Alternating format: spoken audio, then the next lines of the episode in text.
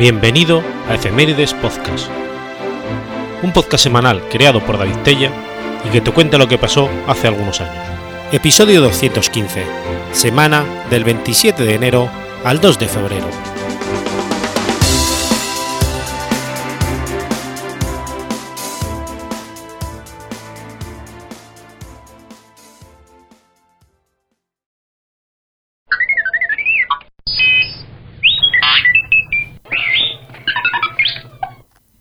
27 de enero de 1922. Muere Nellie Bly.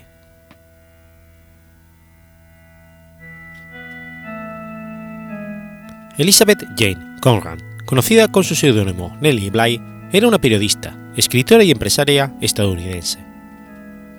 Fue la primera reportera de periodismo de investigación y pionera del periodismo encubierto. En 1889 rebajó en ocho días el récord de 80 días en dar la vuelta al mundo, narrada por Julio Verne en su novela El Vuelta al Mundo en 80 días.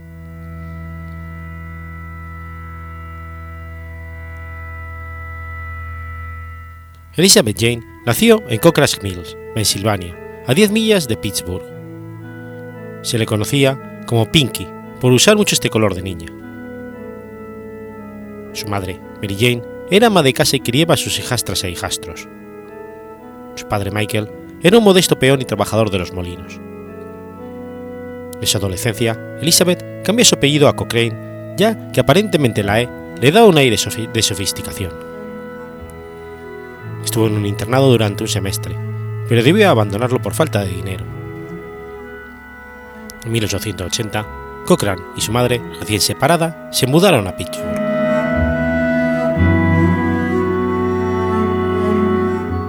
Una columna sexista en el periódico Pittsburgh Dispatch, la impulsó a redactar su primera carta al editor bajo el seudónimo de Solitaria Huérfana.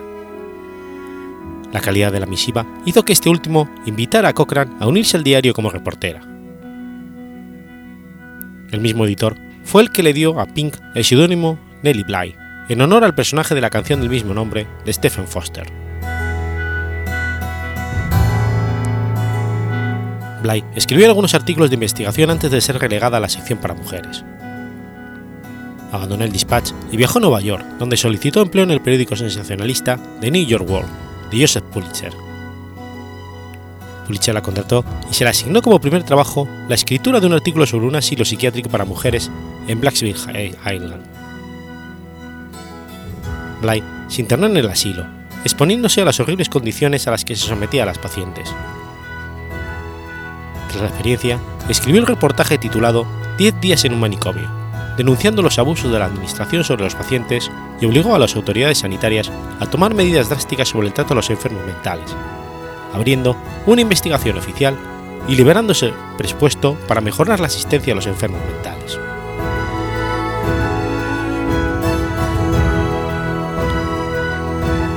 Este tipo de periodismo encubierto eventualmente se convertiría en su estilo particular, además de su visión feminista del mundo, que le permitió aportar otra perspectiva a sus artículos y ser pionera al embarcarse en proyectos hasta entonces reservados a los hombres.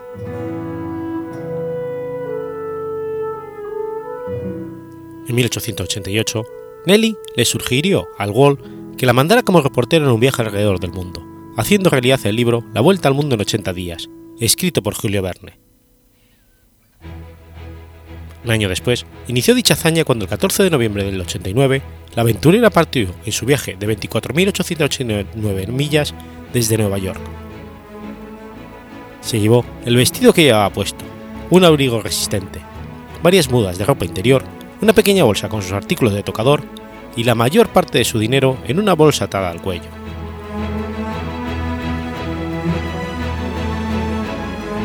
El periódico neoyorquino Cosmopolitan patrocinó a su propia reportera, Elizabeth Bisland, para vencer el, el tiempo de Phileas Fogg y de Bliss. Bisland viajaría en sentido contrario, saliendo el mismo día. Bliss, sin embargo, no se enteró del viaje de la rival hasta Hong Kong, y entonces desestimó esa competencia. El telégrafo le permitió ir enviando breves informes de su progreso, aunque los despachos más largos tuvieron que viajar por correo regular, por lo que llegaban con semanas de retraso. Tardó seis días en llegar a Southampton, en donde tomó un tren para Londres y de allí pasó al otro lado del Canal de la Mancha, a Calais, con el tiempo justo para tomar otro tren y dirigirse a París, con parada en Amiens, donde conoció a Julio Verne, quien escéptico le dijo, Señorita, si es usted capaz de hacerlo en 79 días, yo la felicitaré públicamente. Desde París se trasladó a Brindisi, al sur de Italia, y desde allí toma un vapor con el que cruza el Mediterráneo con parada en Porset, antes de atravesar el canal de Suez. Cruzó luego el Mar Rojo, el Mar de Arabia e hizo escala en el puerto de Adén, en Yemen.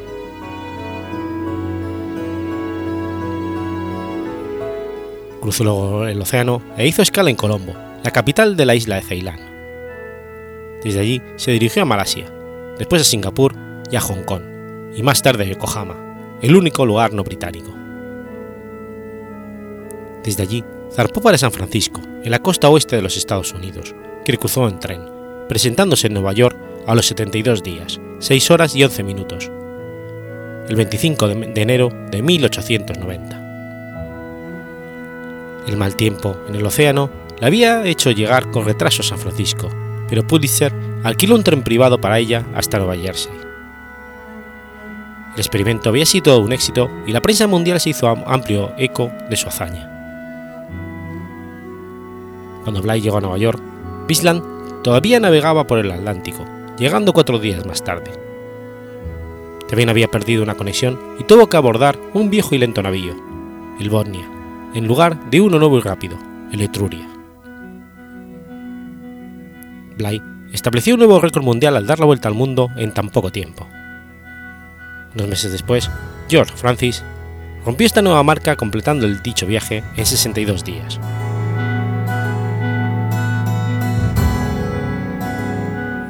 En su viaje alrededor del mundo visitó Inglaterra, Japón, China, Hong Kong, el hogar de Julio Verne, Brindisi, Colombo y San Francisco. Había circunnavegado el globo casi todo el tiempo sola, sin compañía ni protección de ningún hombre, lo que llegó a inspirar a las mujeres occidentales.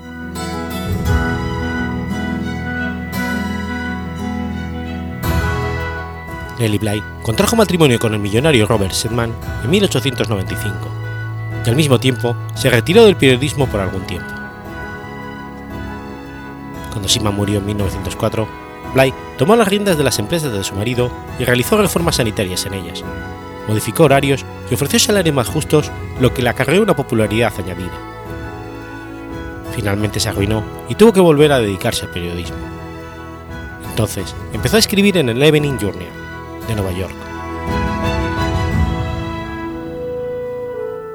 Trabajó como periodista una vez más y reportó los eventos de la Convención de 1913 a favor del sufragio femenino. También viajó a Europa durante la Primera Guerra Mundial y ejerció como reportera desde el Frente Este, convirtiéndose en una de las primeras mujeres corresponsales de guerra.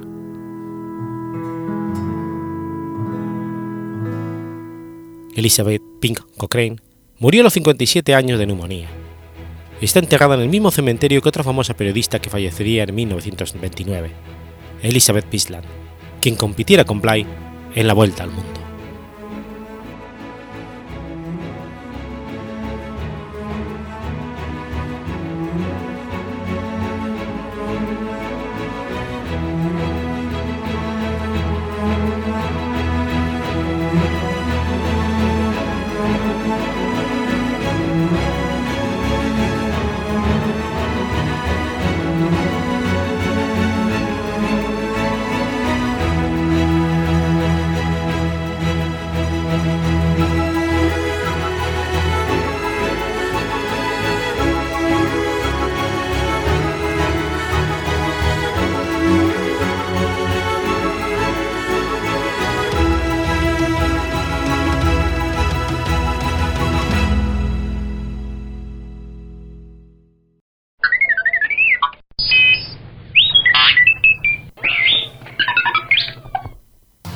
28 de enero de 1311. Nace Juana II de Navarra.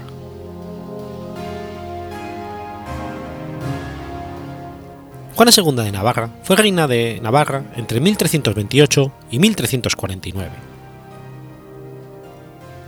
Juana nació en el castillo de Conflans, Francia, el 28 de enero de 1311 hija del rey Luis I de Navarra y X de Francia, llamado el Obstinado, y de su primera esposa, Margarita de Borgoña.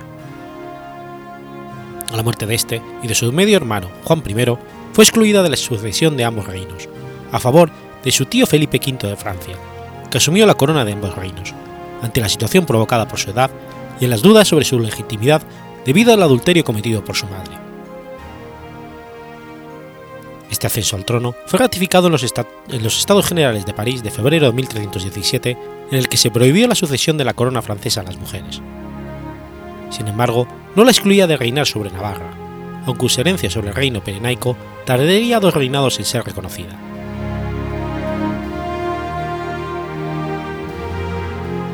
Muerto en 1322, Felipe V de Francia y II de Navarra, fue sucedido por su otro hermano, tío también de Juana, quien asumiría el reino como Carlos I de Navarra y IV de Francia. Muerto Carlos el 9 de febrero de 1328, la sucesión de Francia quedaba en discusión. En Navarra, esta situación fue aprovechada para desligarse de la corona francesa. En marzo de 1328, caballeros y representantes de las villas acordaron en Puente del Reina no actuar por separado en la sucesión del reino. Además, destituyeron al gobernador del rey Carlos, Pedro Ramón de Ravenstein, y nombraron dos regentes, Juan Corbarán de Let y Juan Martínez de Medrano, y acordaron llamar a Juana, hija de Luis X, y a su marido Felipe de Bruch para ser reyes de Navarra.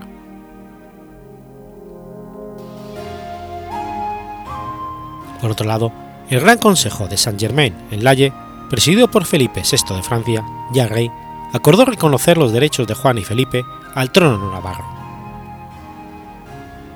En Navarra, ante esto, los regentes convocaron cortes para el 1 de mayo, en las que se reconocían como reyes a Juan y Felipe, y le emplazaban a venir al reino para ser jurados.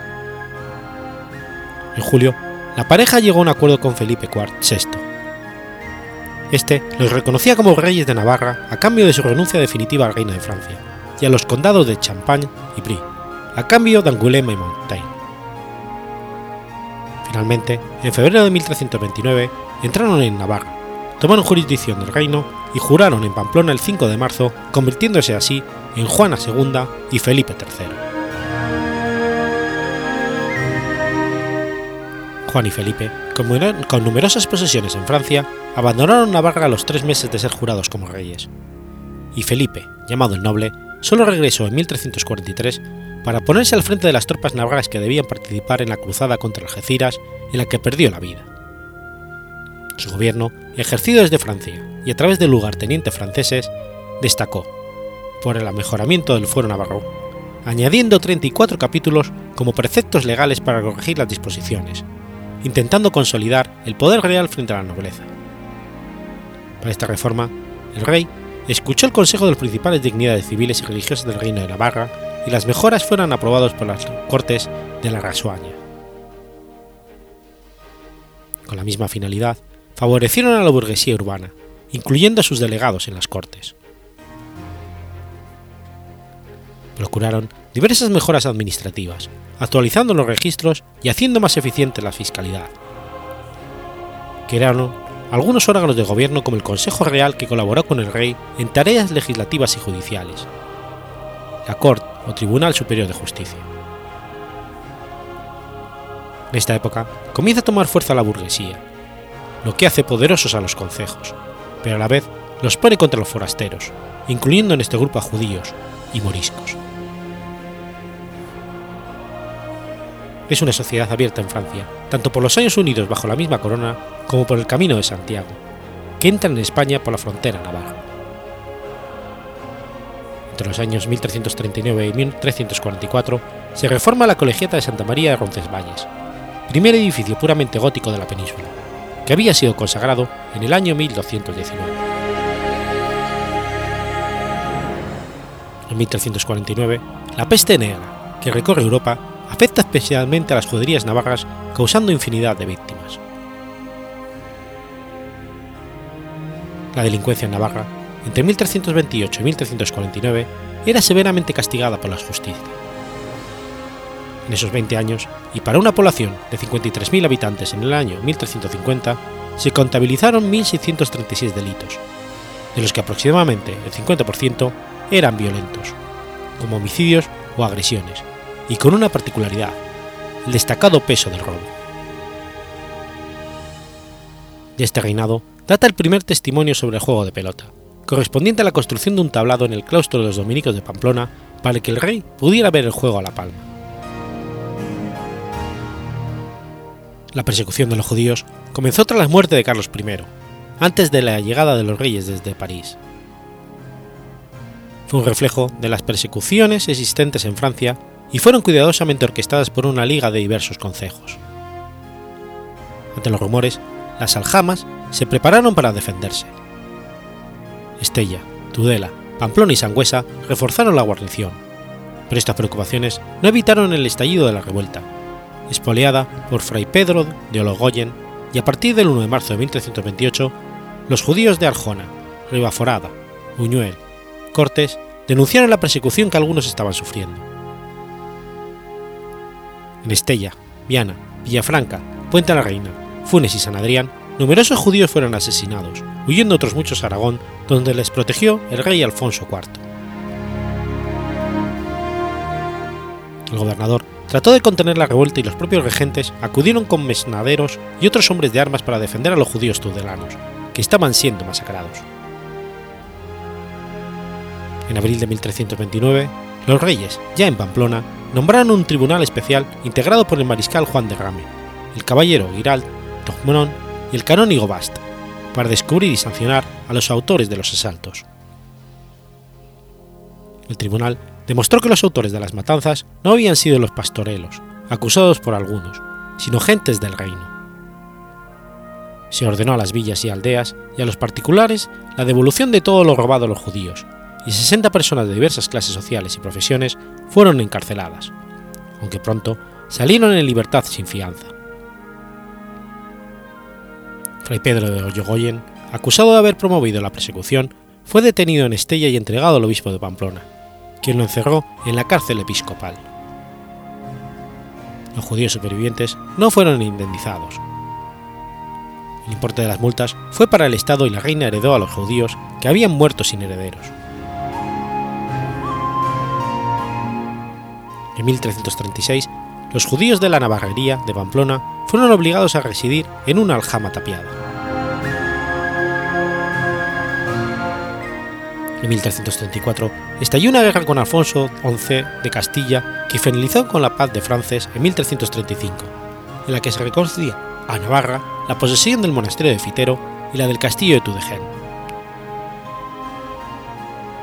Después de la derrota de los Benimerides de la batalla del Salado, Felipe III participó en una de las guerras contra el rey de Granada, que condujo a la toma de Algeciras, falleciendo en Jerez durante el cerco de esta ciudad en 1343. Aunque después de haber jurado como reina en 1329 salió a Francia y ya nunca regresó a Navarra, Juana II siguió siendo la reina después de la muerte de su marido, y siguió atentamente atendiendo los asuntos de Navarra por correspondencia.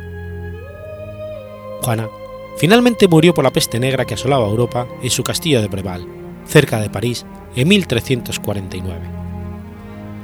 En el momento de su muerte, fue declarado mayor de edad su hijo Carlos el Malo, que ya tenía 17 años.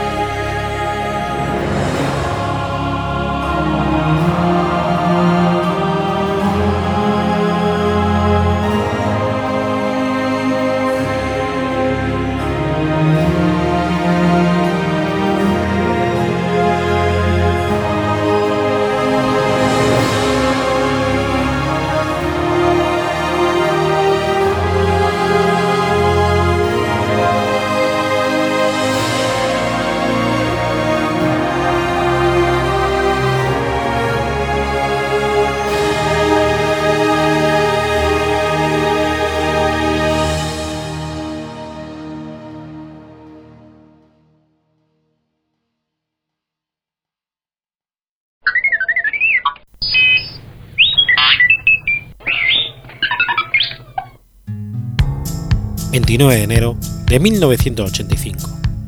Son fusilados los psicópatas de Viña del Mar.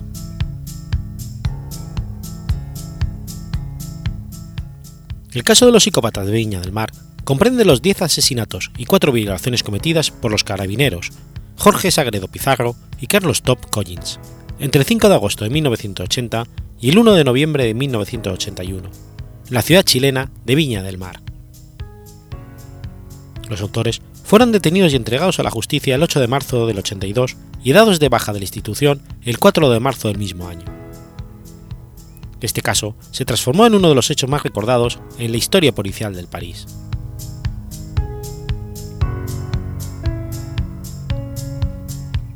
La historia comienza el 5 de agosto de 1980, cuando la estrella de Valparaíso publicó en su portada que un vehículo modelo Austin Mini había quedado colgado en la Plaza Vallamar, ubicada en el Cerro Esperanza, a punto de precipitarse sobre la Avenida España.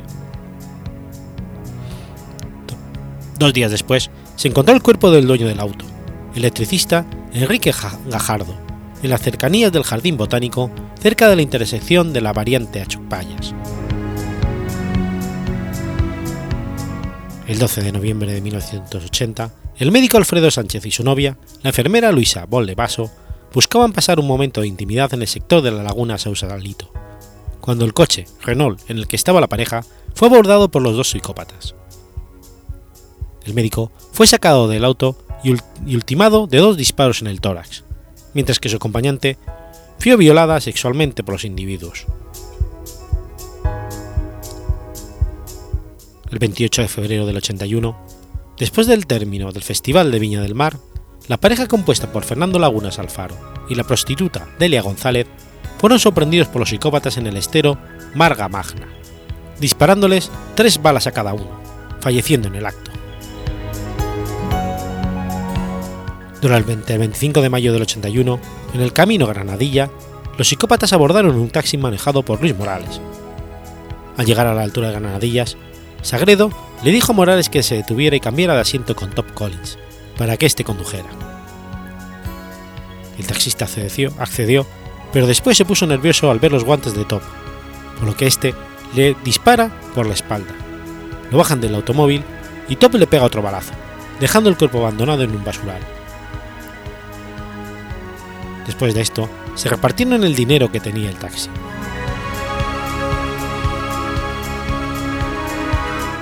26 de mayo del 81, los psicópatas seguían con el taxi robado, cuando encontraron en el camino un Fiat Ritmo detenido, en el cual se encontraban el obrero Jorge Inostroza, Margarita Santibáñez y la pequeña hija de esta. Top bajó al hombre del coche, disparándole en la cabeza. Después sacó a la mujer del coche y la violó, mientras que Sagredo cuidó al bebé.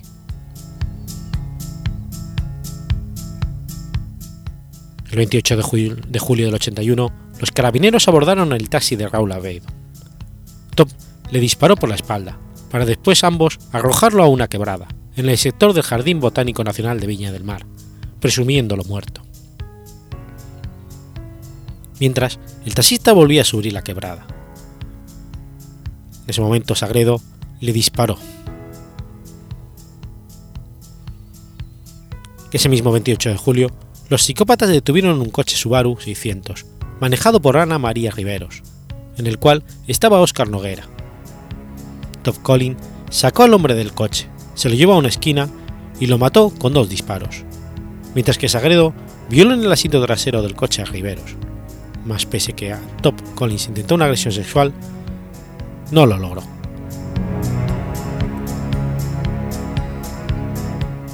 El 1 de noviembre del 81, bajo el puente Capuchinos, los carabineros realizaron su último crimen, encontrando a Rosana Venegas, de 22 años, y su novio, Jaime Ventura, de 18, cuando la joven pareja estaban por el puente Capuchinos de Caleta a Barca.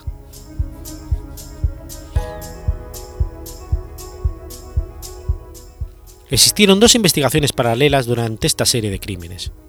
Una fue conducida por el, por el OS-7 de Carabineros de Chile, dirigida por el mayor Ávila. La otra por un grupo especial de Policía de Investigación de Chile, dirigida por el comisario Nelson Lillo. El 2 de marzo del 82 fue detenido Luis Eugenio Gubler Díaz, un conocido empresario de la zona, director del Banco Nacional, dueño de una empresa relacionada con los mercados argentinos, holandeses y estadounidenses, socio de la constructora Costa Gubler, además hijo de Luz Gubler Escobar, presidente de la Compañía Sudamericana de Vapores. Si bien inicialmente se señaló que confesó la autoría de los crímenes, el 8 de marzo fue dejado en libertad incondicional por falta de méritos. La clave para dar con los dos psicópatas fue entregada por el cabo Juan Quijada, perteneciente a la primera comisaría de Viña del Mar. Después de que Sagredo le confesara sus crímenes, el cabo Quijada lo denunció al Grupo Especial OS-7 de Carabineros. Sagredo y Top Collin fueron entregados a la justicia el 8 de marzo del 82 y declarados reos por la ministra en, vi en visita Dinorach Camerati el 13 de marzo del mismo año. Jorge Sagredo y Carlos Top confesaron extrajudicialmente, judicialmente y públicamente todos sus crímenes. De este modo, Top Collin y Sagredo Pizarro fueron declarados culpables y condenados a la pena de muerte, en la sentencia dictada en primera instancia el 8 de enero del 83 por el ministro en visita Julio Torres Ayú. La sentencia fue confirmada en segunda instancia por, unanimidad en la primera sala de la Corte de Apelaciones de Valparaíso, integrada por los ministros Margarita Osninovic, Iris González y Guillermo Navas. La sentencia fue ratificada por unanimidad en la tercera sala de la Corte Suprema, integrada por los ministros Osvaldo Herbeta Bacaro, Emilio Ulloa Muñoz, Abraham Mercerson y los abogados integrantes Raúl Requeroet Donoso y Cecil Chiu Cáceres, el 17 de enero de 1985.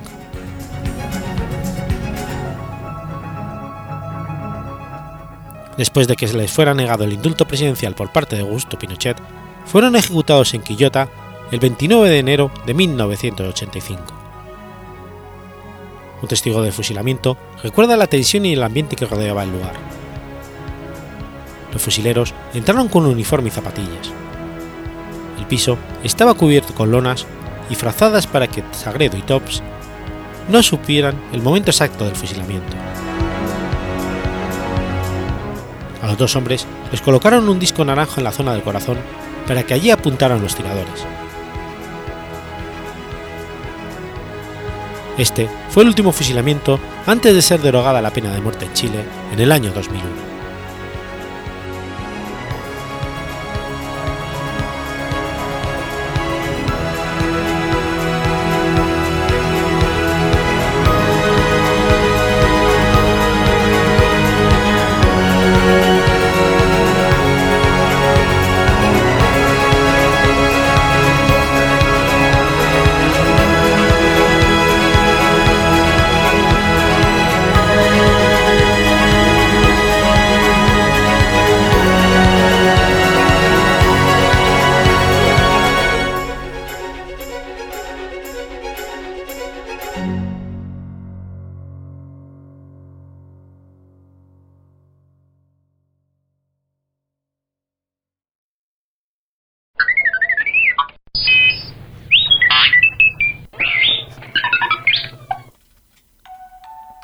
30 de enero de 1820.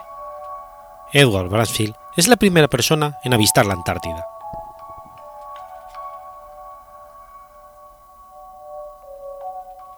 Edward Bransfield fue un capitán de la Marina Real Británica y está considerado como el codescubridor de la Antártida en 1820. Edward Bransfield nació en Ballarnicurra, condado de Cork, Irlanda, en 1785 se sabe muy poco sobre sus primeros años, ni siquiera sobre cómo era su aspecto. En 1803, cuando solo tenía 18 años, fue enrolado a la fuerza en la Royal Navy, el principal método de reclutamiento de esa época en la Marina Real Británica. Comenzó como un simple marinero a bordo del navío de línea de primera categoría Ville de París y fue calificado como marinero preferente en 1805. 1806 fue asignado a la también nave de primera categoría Royal Sovereign como marinero preferente y después como segundo maestro en 1808, guardia marina en 1808 también, capitán escribano un año después y de nuevo guardia marina en 1811. Hacia 1812 había alcanzado el grado de segundo capitán y en el mismo año fue nombrado capitán del Goldfinch. Entre los años 1814 y 16 sirvió brevemente como capitán en muchos barcos de quinta categoría y en el 21 de febrero de 1816 fue nombrado capitán del buque Sever, de cuarto rango, con 50 armas de fuego, con el que participó en el bombardeo de Argel. En septiembre de 1817 fue nombrado capitán del Andromache, bajo el mando del capitán William Sherby. Durante este periodo de servicio fue enviado al nuevo escuadrón del Pacífico de la Marina Real, en la costa de Valparaíso, Chile. Los republicanos chilenos luchaban por la independencia de España, pero Valparaíso se había descuidado durante la época colonial y era una plaza poco atractiva. Sin embargo, si no hubiera sido por ese cometido, Bransfield nunca se habría hecho famoso.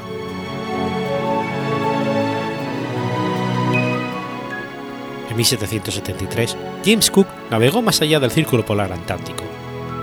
Al año siguiente, circunnavegó la Antártida por completo y llegó a una latitud de 71 grados 10 minutos sur, antes de ser rechazado por el hielo. Era la persona que más al sur se había internado. Aunque no pudo ver la Antártida, Cook disipó de una vez por todas la idea fantástica de un continente con suelo fértil y poblado que rodeaba el polo. No es de extrañar que después el almirantado británico perdiera todo el interés por la Antártida y centrara su atención en su lugar en la búsqueda permanente del paso del noreste. Casi pasó medio siglo antes de que nadie viajara más al sur que Cook.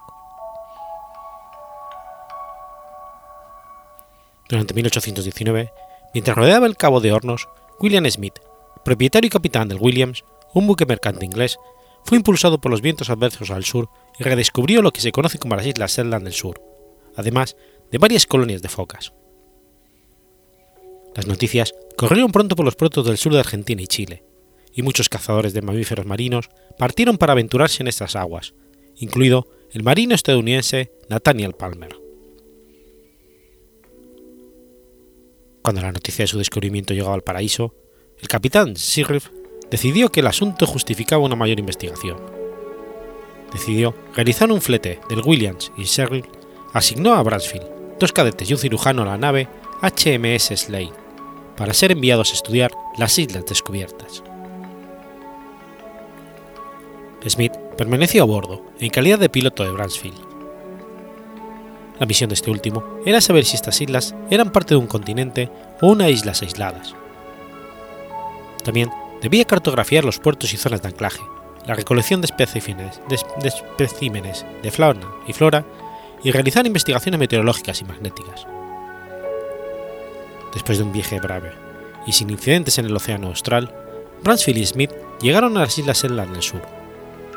Vieron la isla Livingston el 16 de enero de 1820 y Bransfield desembarcó en la isla Rey Jorge, tomando posesión formal en nombre de Jorge III, antes de emprender rumbo suroeste pasada la isla de Excepción, sin reconocerla ni cartografiarla. Mirando al sur, pasó lo que ahora es conocido como el estrecho de Bransfield, y el 30 de enero de 1820 avistaron la península Trinidad, el punto más septentrional de la península antártica. Tal fue el descubrimiento de la Antártida, escribe el escritor inglés Ronald Huntford. Un hecho que Bransfield desconocía era que dos días después, el 28 de enero de 1820, el explorador ruso Fabián Kotiliev von Bellingshausen informó del avistamiento de una costa helada en un punto que ahora se sabe que era la Antártida Oriental. Con base esta observación, se ha formulado una reclamación en nombre de Bellinghausen al que se le atribuye el descubrimiento del continente. Sin embargo, el diario de este recoge ese día la observación de montañas de hielo y no menciona que podría ser tierra. No realizó ningún mapa de la Tierra y el mar de Bransfield, reproducido por el Departamento Hidrográfico del Almirantazgo 1822. Sigue siendo el primer mapa realizado. El estadounidense Nathaniel Palmer, a la búsqueda de sitios para la caza de focas, descubrió ese mismo año, en noviembre, la península.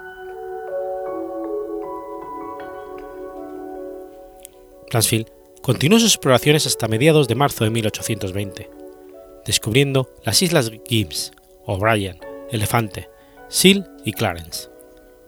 También fue el el marino en navegar en el mar de Weddell. Bransfield hizo una nota en su diario de dos altas montañas cubiertas de nieve, una de las cuales fue posteriormente bautizada por el explorador francés Dumont d'Urville en su honor, Monte de Bransfield. A diferencia de Bellinghausen, Bransfield descubrió formaciones geológicas inequívocas que no podían confundirse con el hielo.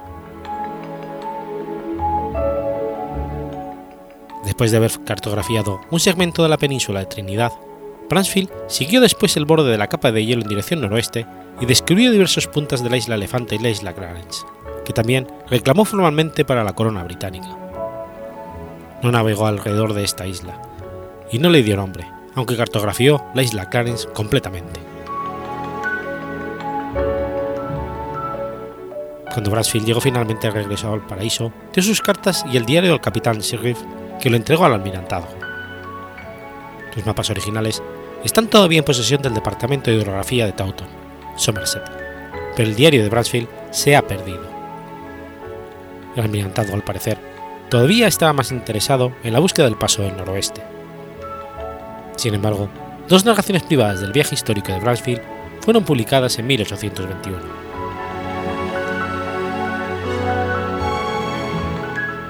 Durante los últimos años, el diario de uno de los guardiamarinas, Charles Pointer, fue descubierto en Nueva Zelanda y su narración ha sido publicada por la Sociedad Haydn, editada por Richard Campbell.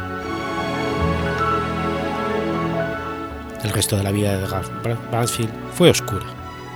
Murió en 1852, a los 67 años, y fue enterrado en Brighton, Inglaterra.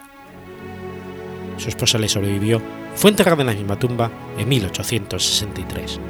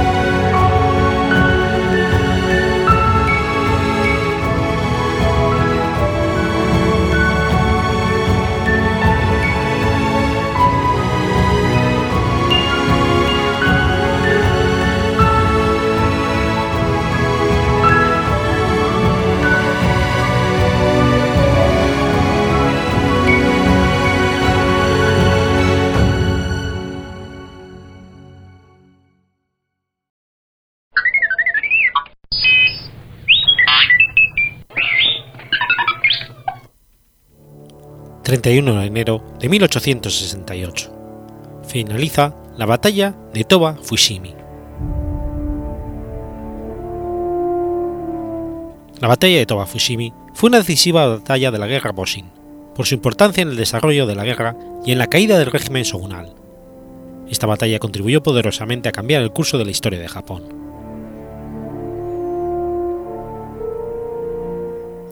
La batalla se desarrolló entre el 27 y el 31 de enero de 1868, en los suburbios de la ciudad japonesa de Kioto.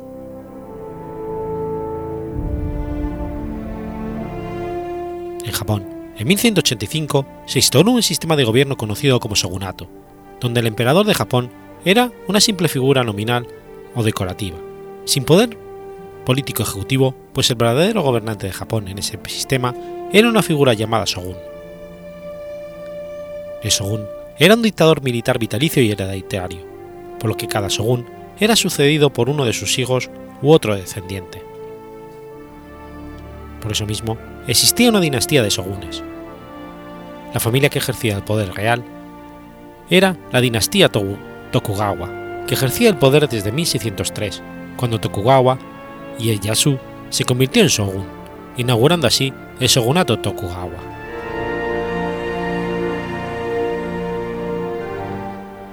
Aparte de ser una dictadura militar y vitalicia, y heredada, el shogunato también era un sistema feudal. Japón se encontraba dividida en cientos de territorios. Cada uno de estos territorios o provincias se denominaban Han y era gobernado por un daimyo, un señor feudal que gobernaba su territorio con amplios poderes y que solo debía rendir cuentas al shogun, a quien estaba ligado por un juramento de lealtad. El cargo de daimyo también era vitalicio y hereditario, pero para que el hijo de un daimyo pudiera suceder a su padre, debía pedir autorización al shogun y jurarle lealtad en persona, después de la muerte de su padre. Había entre 200 y 300 han con sus respectivos daimios en el periodo Edo.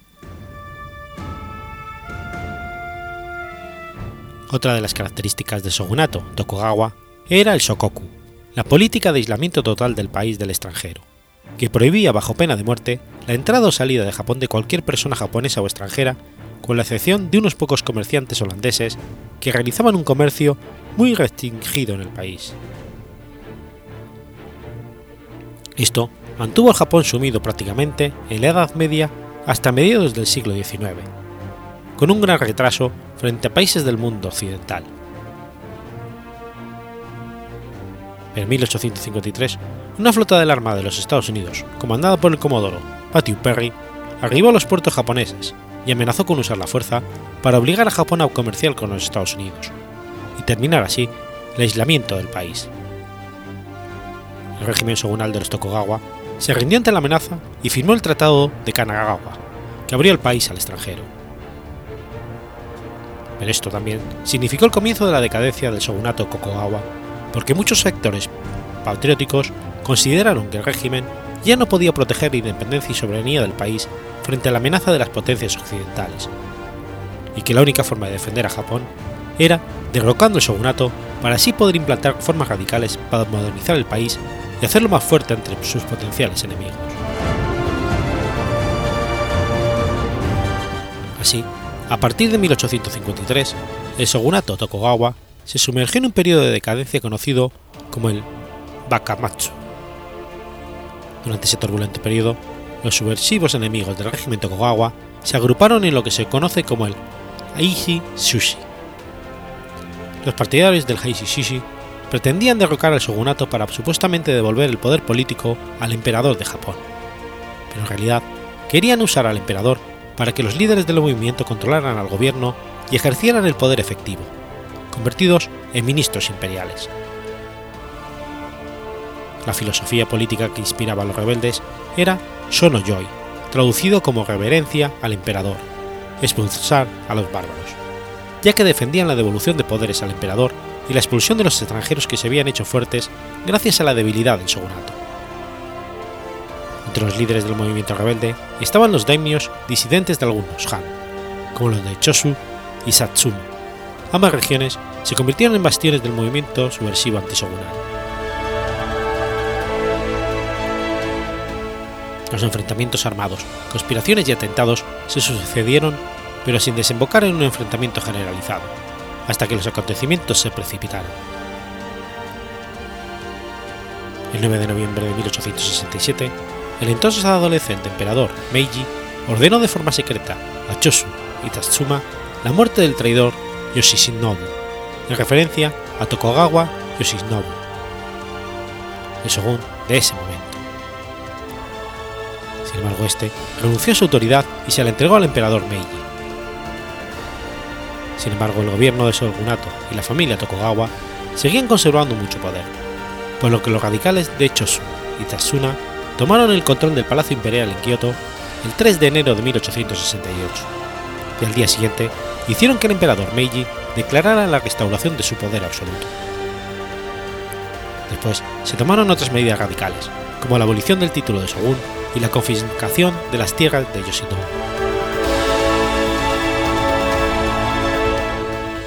El 17 de enero de 1868, Yoshinobu declaró la restauración ilegal, y así comenzó la guerra civil, la guerra Boshin, entre los partidarios del gobierno del shogun y los rebeldes agrupados en torno al emperador Meiji.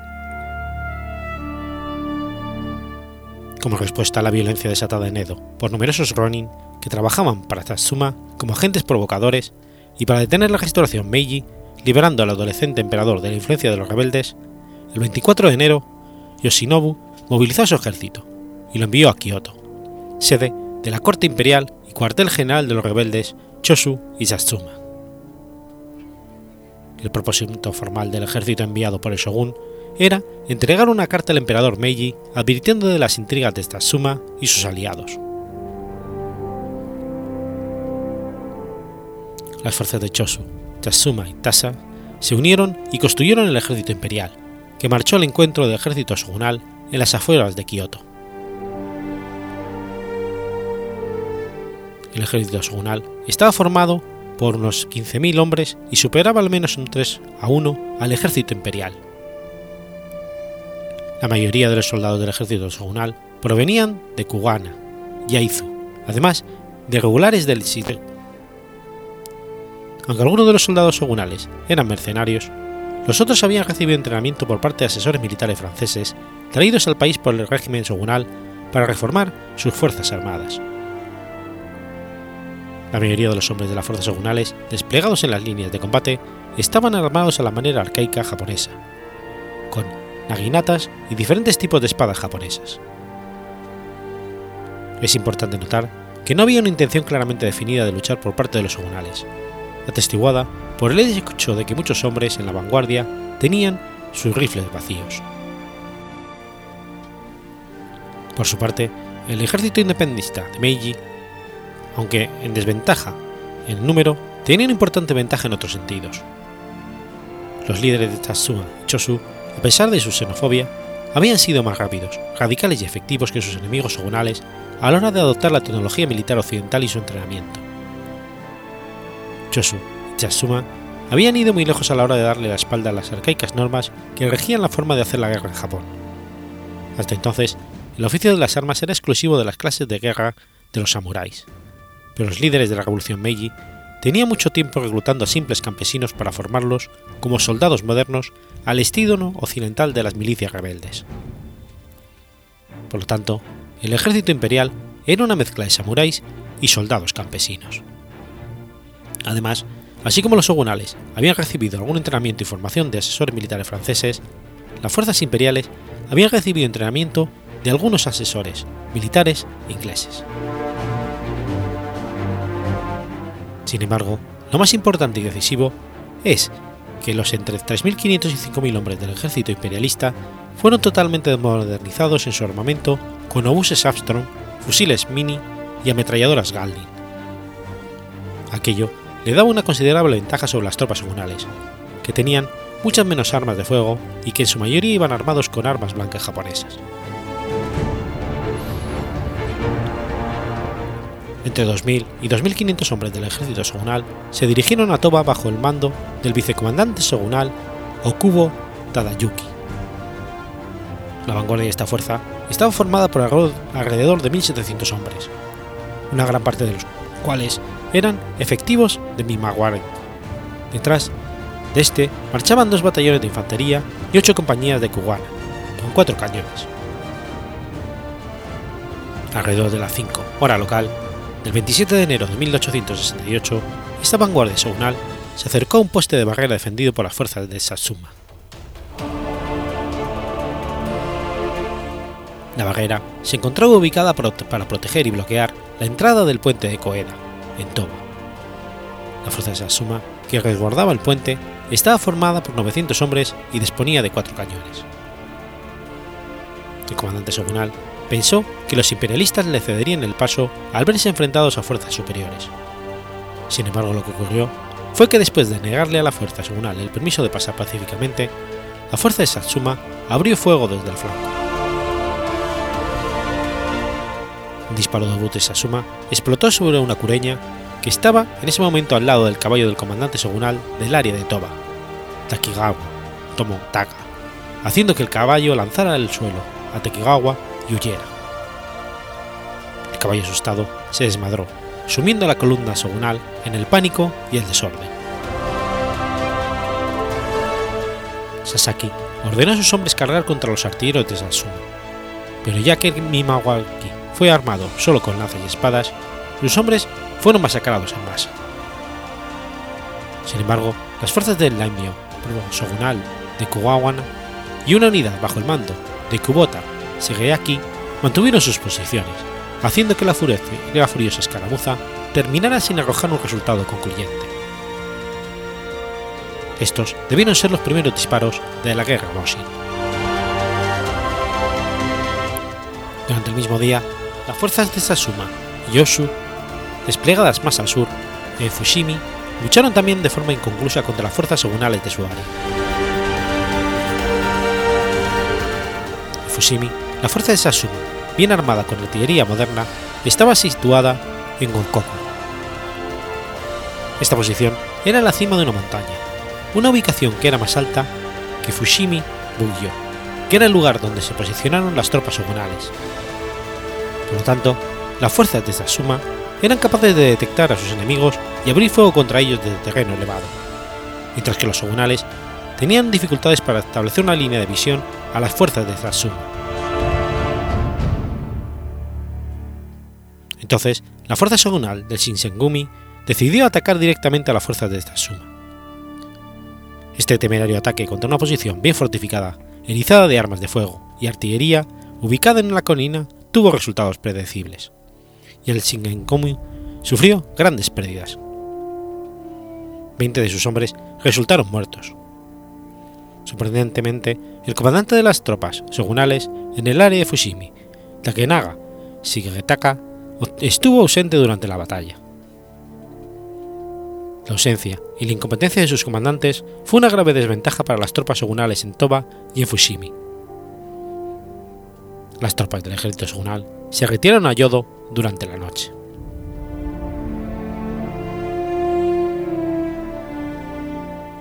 El 28 de enero, Iwakura Tomimomi dio a Seigo, Takamori y a Ukobo Toshimichi órdenes falsificadas del emperador Meiji en las que se proclamaba a Shogun Yoshiminobu y a sus seguidores enemigos de la corte imperial, autorizando su supresión por la fuerza y concediendo a las fuerzas de Chosu y Tatsuma el uso de las banderas con el brocado imperial.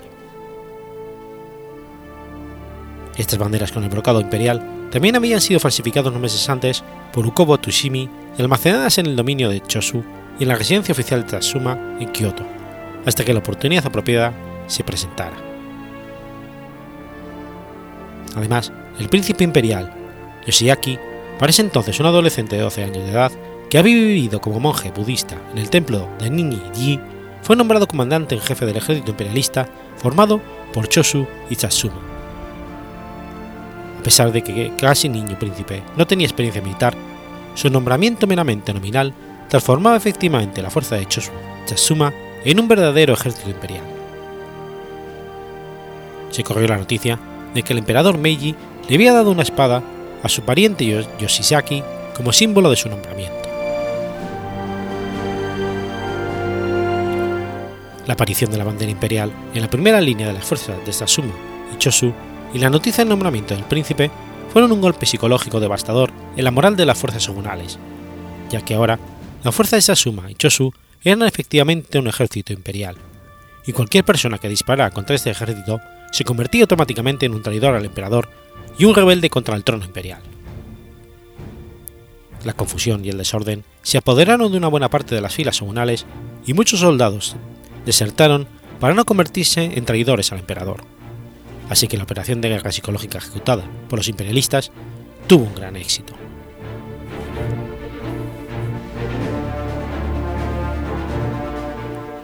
Durante el tercer día de la batalla, ambos bandos se habían trabado en un duelo de artillería y parecían emparejados.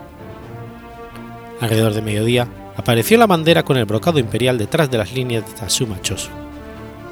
Al principio, ningún bando reconoció la extraña bandera. Mensajeros tuvieron que ser enviados a los dos lados para explicar lo que era. Las fuerzas shogunales se sumieron en la confusión, y las fuerzas de Tatsuma Chosu, con la moral más alta, balandieron sus espadas y cargaron contra las líneas shogunales. Las fuerzas shogunales intentaron un contraataque, pero se vieron obligadas a retirarse en desorden. Las derrotadas tropas shogunales intentaron entrar al castillo de Yodo. El castillo era la residencia en Inaba Masuki el daimyo de Han de Yod. Inaba había sido un daimyo leal al régimen shogunal y había ocupado el cargo de Rojo. Inaba se encontraba en ese momento en la ciudad de Edo. El castillo se negó a abrir sus puertas, y las tropas shogunales tuvieron que retirarse al sur. El 30 de enero, la traición del clan Todo fue el golpe de gracia definitivo para las diezmadas y desmoralizadas fuerzas shogunales. El clan Todo era la familia que gobernaba el Han de Shu, y su líder para aquel entonces era Todo Takayumi, daimyo de Shu. Takayuki traicionó la causa shogunal y se cambió de bando, uniendo sus fuerzas a las tropas imperiales de Sasuma Chosu. La desmoralización y el derrotismo se acrecentaron con las noticias de nuevas traiciones. Clanes hasta entonces neutrales tomaron partido por la causa de la restauración Meiji, y muchos Han occidentales unieron sus fuerzas a las tropas imperiales. Cuando las tropas shogunales en retirada llegaron a Osaka, ya su amo, el shogun Yoshinobu, había huido. Los altos cargos del régimen shogunal huyeron del castillo Osaka y tomaron secretamente un barco a Edo. Esto fue un shock para las tropas shogunales, al verse abandonados por todos sus dirigentes.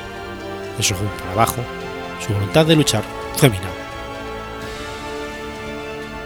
Para el 31 de enero ya todo había terminado, y la derrota de los shogunales era absoluta.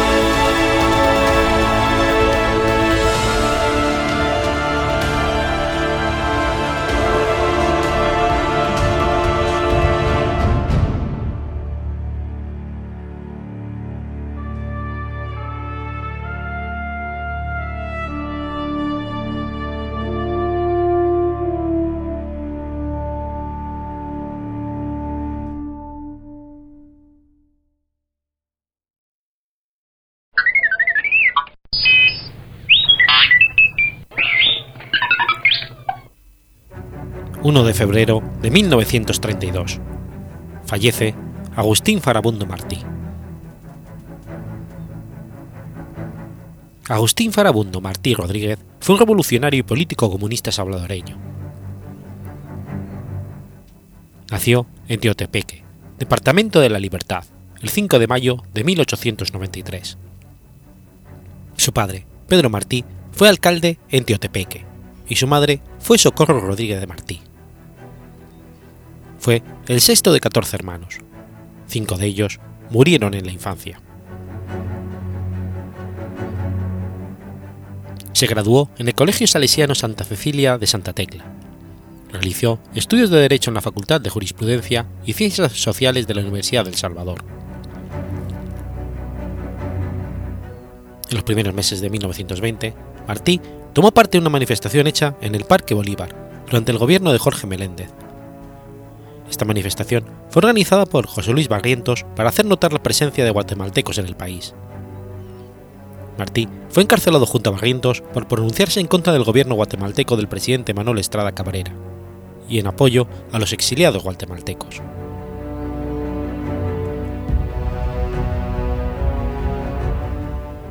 Fue allí cuando Martí fue exiliado y viajó a Guatemala, México, Cuba, Jamaica, Estados Unidos y Nicaragua estando Martí exiliado en Guatemala, en el año 1925 participó en la fundación del Partido Comunista Centroamericano. Ese mismo año regresó a El Salvador como delegado del Socorro Rojo Internacional y colaboró con la organización de la Federación Regional de Trabajadores Salvadoreños. Fue detenido y expulsado del país en varias ocasiones, y desde el exterior continuó con su trabajo de organización y propaganda, como delegado de la Internacional Comunista. En 1928 viajó a Estados Unidos, donde entró en la Liga Antiimperialista de las Américas, agrupación que lo envió como representante de Nicaragua. Durante una temporada desempeñó las funciones de secretario del dirigente popular nicaragüense Augusto César Sandino, y el 4 de mayo de 1929 fue nombrado coronel efectivo del Ejército Defensor de la Soberanía Nacional de Nicaragua. Fue dirigente del Partido Comunista Salvadoreño, fundado en 1930, mientras El Salvador vivía los efectos de la crisis económica internacional. Conocido ya por sus actividades comunistas, fue exiliado por el presidente Pío Romero Bosque, antes de las elecciones presidenciales de finales de 1930. Terminadas las elecciones, en las que fue ganador el civil Arturo Araujo, Martí fue liberado de la cárcel y regresó a El Salvador clandestinamente. El 2 de diciembre de 1931, tras el derrocamiento del presidente Araujo, el general Maximiliano Hernández Martínez ascendió al poder ejecutivo. En enero de 1932, el PCS participó en las elecciones municipales y legislativas, anunciando en los días siguientes la realización de actos consecutivos de fraude electoral por el gobierno de Martínez. En esta coyuntura, el Comité Central del PCS decidió preparar un levantamiento popular contra el gobierno martinista. Farabundo Martín fue detenido el 19 de febrero de 1932 en una casa del barrio San Miguelito de Salvador, junto a los estudiantes universitarios Alfonso Luna y Mariano Zapata. El levantamiento se inició el 22 de enero del 32 y se extendió por la zona occidental del país. Los campesinos lograron tomar algunos cuarteles, pero estaban mal armados y carecían de un plan estructurado. La insurrección fue aplastada por el ejército del presidente Martínez, con una fuerte represión que en pocas semanas provocó entre 15.000 y 30.000 muertos, aunque nunca se supo la cifra exacta de la matanza.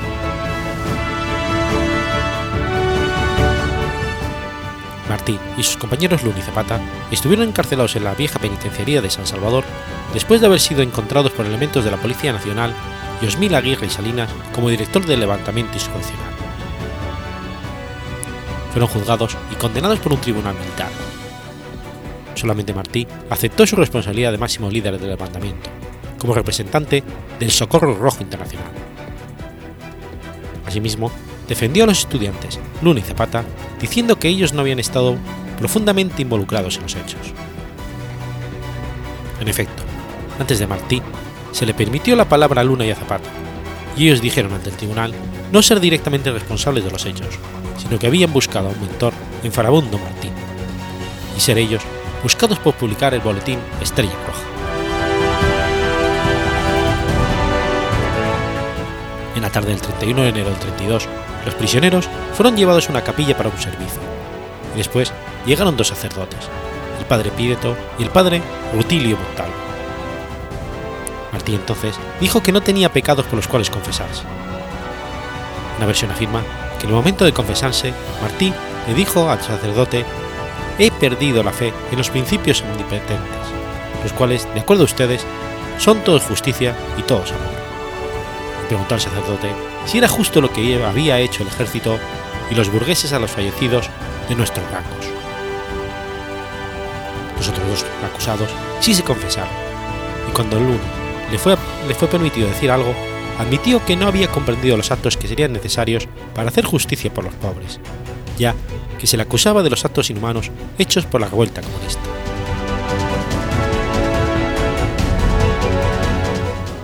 Los tres fueron fusilados el 1 de febrero del 32. También perecieron otros dirigentes del levantamiento, como Feliciano Ama y Francisco Sánchez.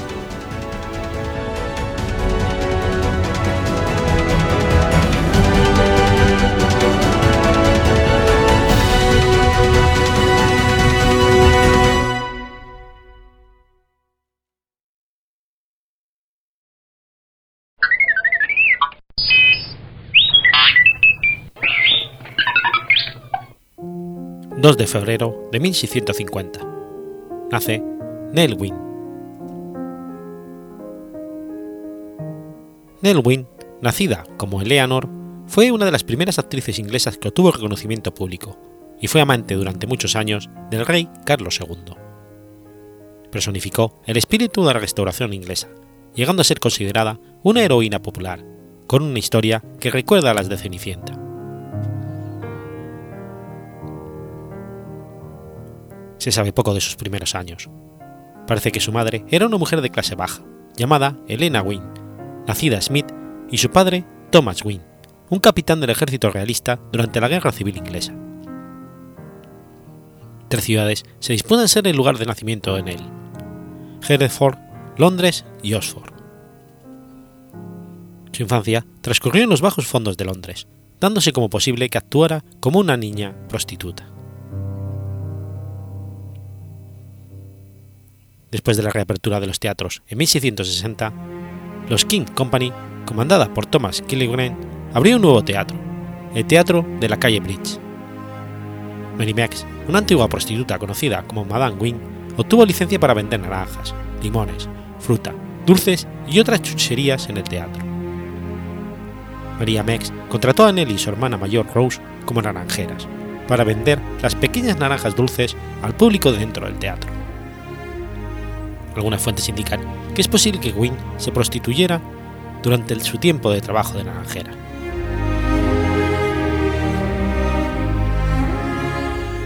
Wynne comenzó como actriz en la calle Bridge cuando tenía 14 años.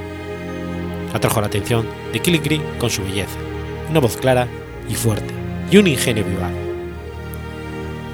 Wynne fue analfabeta toda su vida, lo que complicaba la memorización de sus papeles aprendió el oficio de uno de los mejores actores de la época, Charles Hart, y a bailar le enseñó otro, John Lacey. Su primera aparición sobre el escenario fue en marzo de 1665, en el drama heroico de Dryden titulado El emperador indio, en el papel de Cidaria, hija de Montezuma y el interés amoroso de Cortés. Pero su género no era el drama, sino la comedia de la restauración, en la que triunfó. En mayo de 1665 aparece en la comedia de James Howard titulada Todos confundidos o La pareja loca. Fue la primera de sus muchas apariciones en las que Wynne y Charles Hart interpretan una alegre pareja, una forma que sería un tema frecuente en las comedias de la Restauración. Una pareja alegre, alegre, en sentido amplio, es una pareja de amantes, antagonistas e ingeniosos él, generalmente un libertino que tiene miedo a quedar atrapado en el matrimonio, y ella fingiendo hacer lo, mismo para mantener a distancia a su amante. Howe considera que el éxito de este tipo de tema se debe en exclusiva al talento y popularidad de una sola actriz, Nell Wynne. La Gran Plaga de Londres cerró el teatro desde el verano boreal de 1665 hasta el otoño boreal de 1666. Nell y su madre marcharon a Oxford, siguiendo al rey y su corte. Las actrices de la compañía obtuvieron el honor de llevar la librea del rey a principios de este exilio, proclamando así que eran criados oficiales del rey. Tras la reapertura de los teatros, Queen y Hart reiteraron su interpretación de la alegre pareja en toda una serie de obras, entre ellas la más exitosa, Amor Secreto, o La Reina Doncella. Esta obra, una tragicomedia escrita por el dramaturgo de la casa, John Dryden, se interpretó en marzo de 1667. Muchas comedias de la época, como La Reina Doncella, incluían papeles con calzones, en los que las actrices aparecían travestidas de hombres. En el 67, parece que Nell se hizo amante de Charles Sackville, sexto conde de Dorset, por entonces titulado Lord Buckhurst, típico disoluto libertino ingenioso cultivado y encantador. Se supone que ella atrajo su atención durante una interpretación en abril de Todos los Confundidos, o La pareja loca. A finales de este mes, Quinn y Burghost se marcharon a Spots, acompañados por Charles Sterling. Nelwyn estaba actuando nuevamente a finales de agosto, y su aparición con Burghost había acabado. A finales de 1667, George Villiers, segundo duque de Buckingham, asumió el papel de contactar con Wynne para, para sustituir como amante del rey a Bárbara Palmer, primera duquesa de Cleveland. El plan falló, al parecer por las aspiraciones económicas de Wynne, que pedía 500 libras al año. La relación entre el rey y esta comenzó en abril de 1668. Habiendo sido previamente amante de Charles Hart y Charles Sarsfield, Nell, en broma, llamaba al rey su Carlos III. Para el verano de 1668, su relación era bien conocida, pero había pocas razones para creer que durase mucho. Ella siguió actuando, creciendo su popularidad y animando a los dramaturgos a escribir papeles específicos para ella. No obstante, conforme su vínculo con el rey se hacía más fuerte, su carrera interpretativa se iba ralentizando, y no consta que interpretara ningún papel entre enero y junio del 69, cuando fue Valeria en la muy exitosa tragedia de Dryden Amor tiránico. Carlos II tuvo un considerable número de amantes a lo largo de toda su vida, tanto relaciones cortas como largos compromisos, y una esposa, la reina consorte Catalina de Braganza. Durante los primeros años de relación entre Wynne y Carlos, pocos amantes rivalizaron con ella. Él dio a luz su primer hijo, Carlos, el 8 de mayo del 70. Era el séptimo hijo del rey, de cinco amantes diferentes.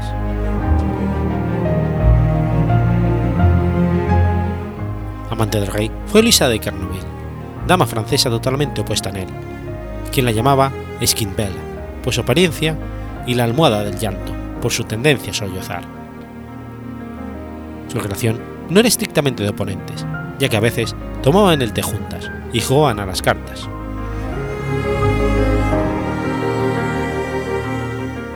Wynne regresó a los escenarios a finales del 70, algo extraordinario para un amante real que había tenido un hijo.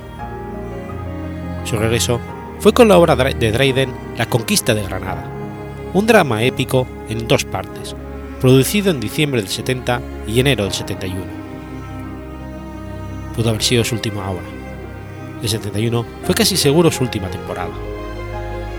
La carrera teatral de Nell Wynne se desarrolló a lo largo de siete años y acabó cuando tenía 21. En febrero del 71, Neil se trasladó a una casa en Pall Mall, Londres, propiedad de la corona, donde vivió el resto de su vida. En 1676, Wynne recibió la propiedad que permanecía en su familia hasta 1693. Nell dio a luz a un segundo hijo del rey, Jacobo, el 25 de diciembre de 71. Enviado a estudiar a París a los 7 años, moriría allí en el 81. La vida de este niño en París y la causa de su muerte es desconocida. Al hijo mayor se le concedió el condado de Barford, el rey concedió a Nell y a su hijo Burford House, al borde del, Home Park en Windsor. Ella vivía allí cuando el rey estaba en su castillo de Windsor. Además de estas propiedades, Nell tuvo una residencia de verano. El rey Carlos murió el 6 de febrero del 85. Jacobo II, obedeciendo la petición de su hermano en su lecho de muerte, con el tiempo pagó la mayor parte de las deudas de Yuin y le dio una pensión de 1.500 libras al año. Jacobo presionó para que ella y su hijo se convirtieran al catolicismo. En marzo de 1787, Wynne sufrió un ataque que la dejó paralizada de un lado. En mayo, un segundo ataque le confinó en su cama de Palma. Hizo testamento el 9 de junio. Nell murió el 14 de noviembre de 1687, a las 10 de la noche, menos, menos de tres años después de la muerte del rey, a los 37 años. Fue enterrada en la iglesia de San Martín in the Fields, en la esquina de Trafalgar Square, en Londres. Aunque analfabeta, su ingenio le granjeó la amistad de John Dryden y Jafar Beg. Además, fue una de las pocas amantes reales que se granjeó la simpatía del pueblo.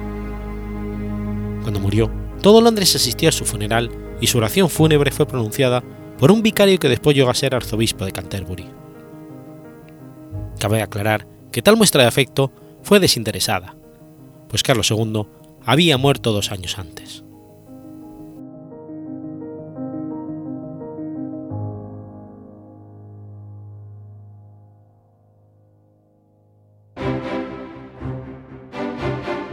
Has escuchado Efemérides Podcast.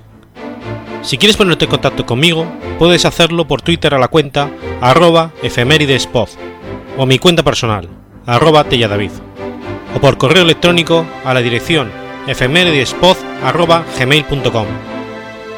También puedes visitar la página web efemeridespodcast.es.